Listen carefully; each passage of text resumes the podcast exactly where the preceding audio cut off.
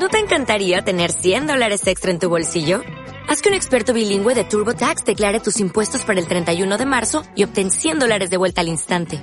Porque no importa cuáles hayan sido tus logros del año pasado, TurboTax hace que cuenten. Obtén 100 dólares de vuelta y tus impuestos con 100% de precisión. Solo con Intuit TurboTax. Debes declarar para el 31 de marzo. Crédito solo aplicable al costo de la presentación federal con TurboTax Full Service. Oferta sujeta a cambios o cancelación en cualquier momento. 11 ciudades, 24 selecciones, un campeón y muchas historias por contar. Del 11 de junio al 11 de julio vive la Eurocopa de una manera diferente a través de rodando el balón con el mochilazo del Euro. Y conoce el alma del torneo continental más importante de Europa, hecho podcast. ¡Comenzamos! Hola amigos y pues eh, bienvenidos a otra entrega del podcast de Rodando el Balón Deporte en Sociedad en su cuarta temporada. Ya saben que en este espacio pues analizamos diversos temas que han marcado la realidad del mundo deportivo y seguimos con nuestras sedes para esta Eurocopa 2021 y en esta ocasión conoceremos Glasgow y Ámsterdam. Estas dos ciudades emblemáticas cuentan con una pasión muy particular por el fútbol, y sus estadios son históricos con un toque muy peculiar que los han convertido en referentes a nivel mundial, además de que por su césped han pasado personajes legendarios del fútbol. Primero vamos con Glasgow. El estadio Hampden Park de la ciudad pues eh, es sede de 13 partidos del grupo D, la primera fase y además uno más de los octavos de final. Esta es la casa del Queen's Park Football Club, un club escocés fundado en 1867 y es considerado el equipo más antiguo de toda Escocia, Inglaterra y Gales.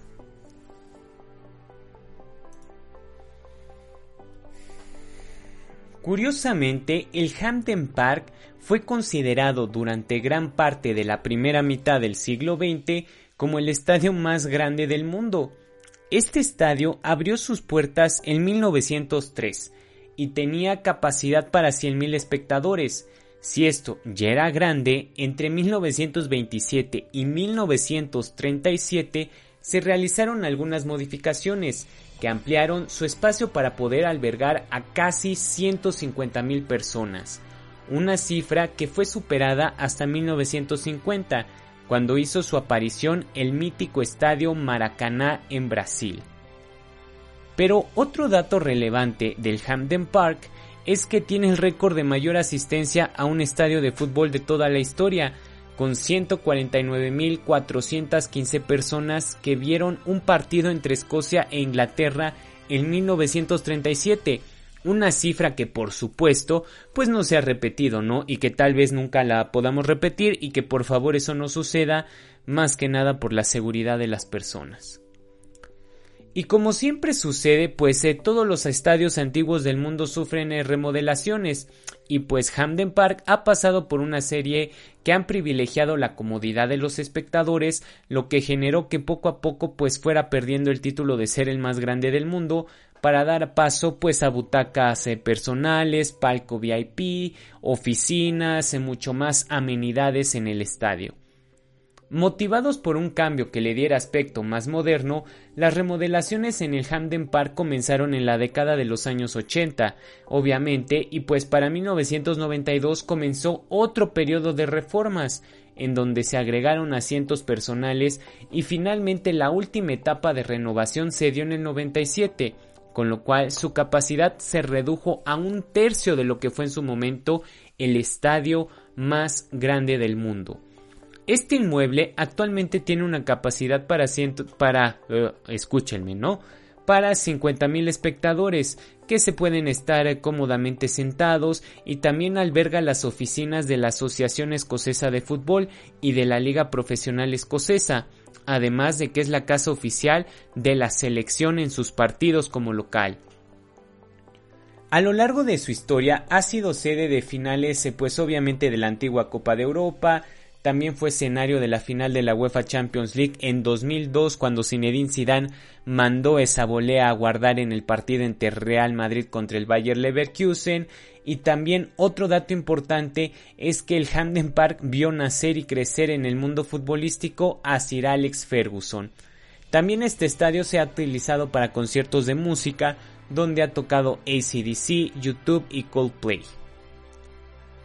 Pero ahora pues vayamos un poco más a la ciudad. Vayamos a dar un paseo por los lugares más emblemáticos de Glasgow, que es la más grande e importante de Escocia y la tercera más grande de Reino Unido. Su nombre significa querido lugar verde. Ojo, esto es gaélico. Fue fundada en el siglo VI y desde entonces guarda un encanto como ninguna otra ciudad en el mundo. Cuenta con una arquitectura eclética que va desde los clásicos edificios de la era victoriana a las construcciones modernas de corte minimalista o vanguardista, pero uno de los espacios más significativos es su catedral, que es uno de los dos únicos templos de su tipo en Escocia que, que sobrevivieron a la reforma protestante del siglo XVI. Otro lugar emblemático es su universidad, que fue fundada en 1451 y actualmente es una de las más prestigiosas del Reino Unido y además del mundo. Ahí impartieron clases celebridades como Adam Smith, David Hume o Joseph Lister. Pero este recinto universitario también ha traído a la gente joven a la ciudad, lo que ha permitido el desarrollo pues obviamente de la cultura, de las artes, de un escenario musical muy importante. Han nacido grupos como Franz Ferdinand, Belan de Sebastians, Snow Patrol o Travis, por lo que muchos consideran a Glasgow como un epicentro de ciertos estilos de música. Glasgow recibió el honor de ser la primera urbe del mundo en ser declarada ciudad de la música por la UNESCO en 2008. Y ahora, pues eh, después de platicar un poco sobre lo que ha sido Glasgow, eh, pues ahora vámonos en este viaje, atravesamos el Canal de la Mancha para ir al, fabuloso y fantabuloso Johan Cruyff Arena, que será la sede de tres partidos del Grupo C y uno más de octavos de final en la Eurocopa 2021. Este estadio está ubicado en la ciudad de Ámsterdam, es uno de los más representativos del fútbol europeo y es además casa del Ajax, ojo, antes se llamaba Amsterdam Arena, y fue el escenario principal donde el mundo conoció a la famosísima naranja mecánica de los años 70 que revolucionó al fútbol en todos los sentidos. Este escenario fue inaugurado el 14 de agosto de 1996 bajo el nombre de Amsterdam Arena, como ya se los comentaba, y la obra estuvo en manos de los arquitectos Rob Schurman y Short Sodders, que diseñaron un proyecto completamente innovador para ese tiempo.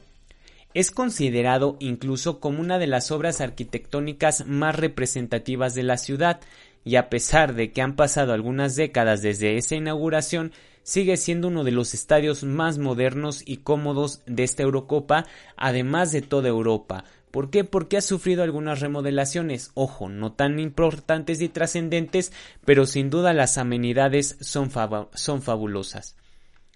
Esta categoría de ser uno de los más innovadores de su tipo viene precisamente del diseño original de este estadio, ya que los arquitectos responsables idearon algo que en ese momento no se había visto, y fue agregar un techo retráctil a la estructura de este edificio, algo que obviamente rompió con los esquemas tradicionales de construcción, pues para un estadio, ¿no? Para un estadio de fútbol principalmente.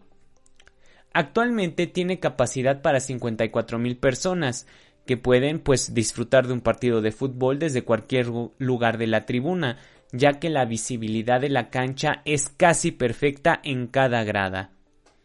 Tiene además un palco real de 50 asientos acondicionados para la familia real de la Casa de Orange, y otro aspecto innovador es que este estadio también impulsa la inclusión de las personas con discapacidad, al ofrecerles espacios acondicionados para que puedan acudir al inmueble.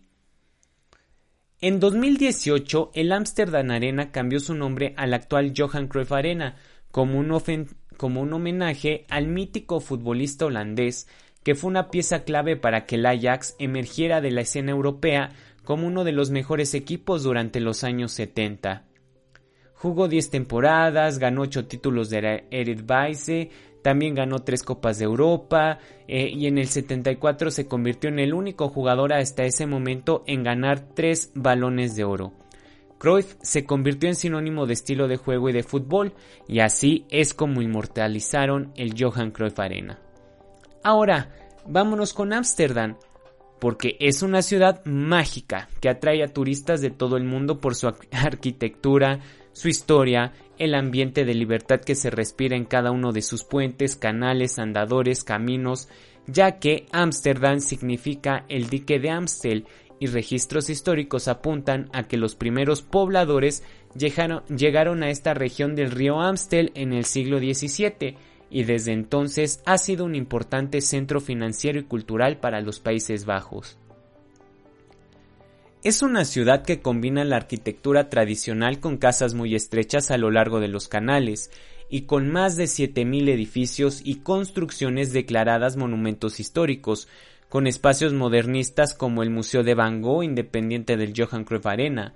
Pero Ámsterdam se ha distinguido, a diferencia de otras grandes capitales europeas, pues por el ambiente liberal que se respira, ya que fue la primera ciudad en aprobar el matrimonio homosexual desde el 2001 y desde entonces ha sido uno de los destinos turísticos más populares entre la comunidad LGBT, que prácticamente pues está en todo el mundo.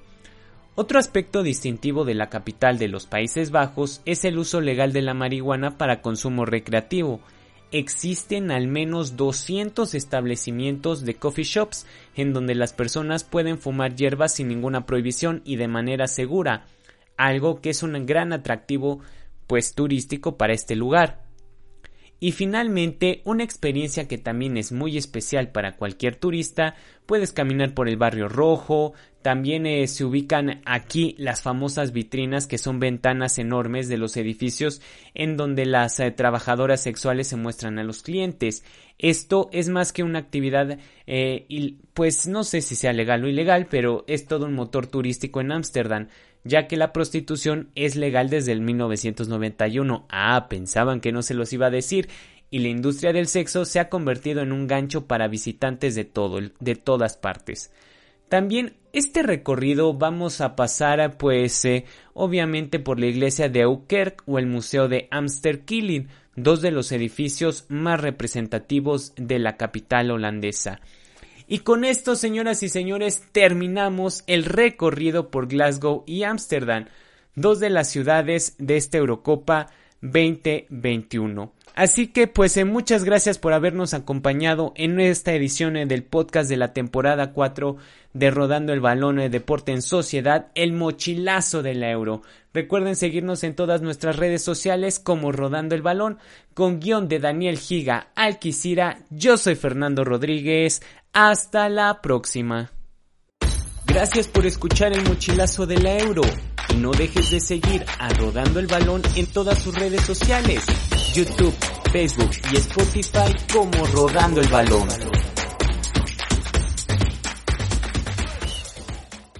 As a new Western Union customer, you can enjoy a $0 transfer fee on your first international online money transfer. Send money to your family and friends back home the fast, easy, and reliable way. Visit westernunion.com or download our app today to get started, and your first transfer fee is on us. FX gains apply, not available for credit cards and transfers to Cuba. Services offered by Western Union Financial Services Inc. and MLS 906983 or Western Union International Services LLC and MLS 906985.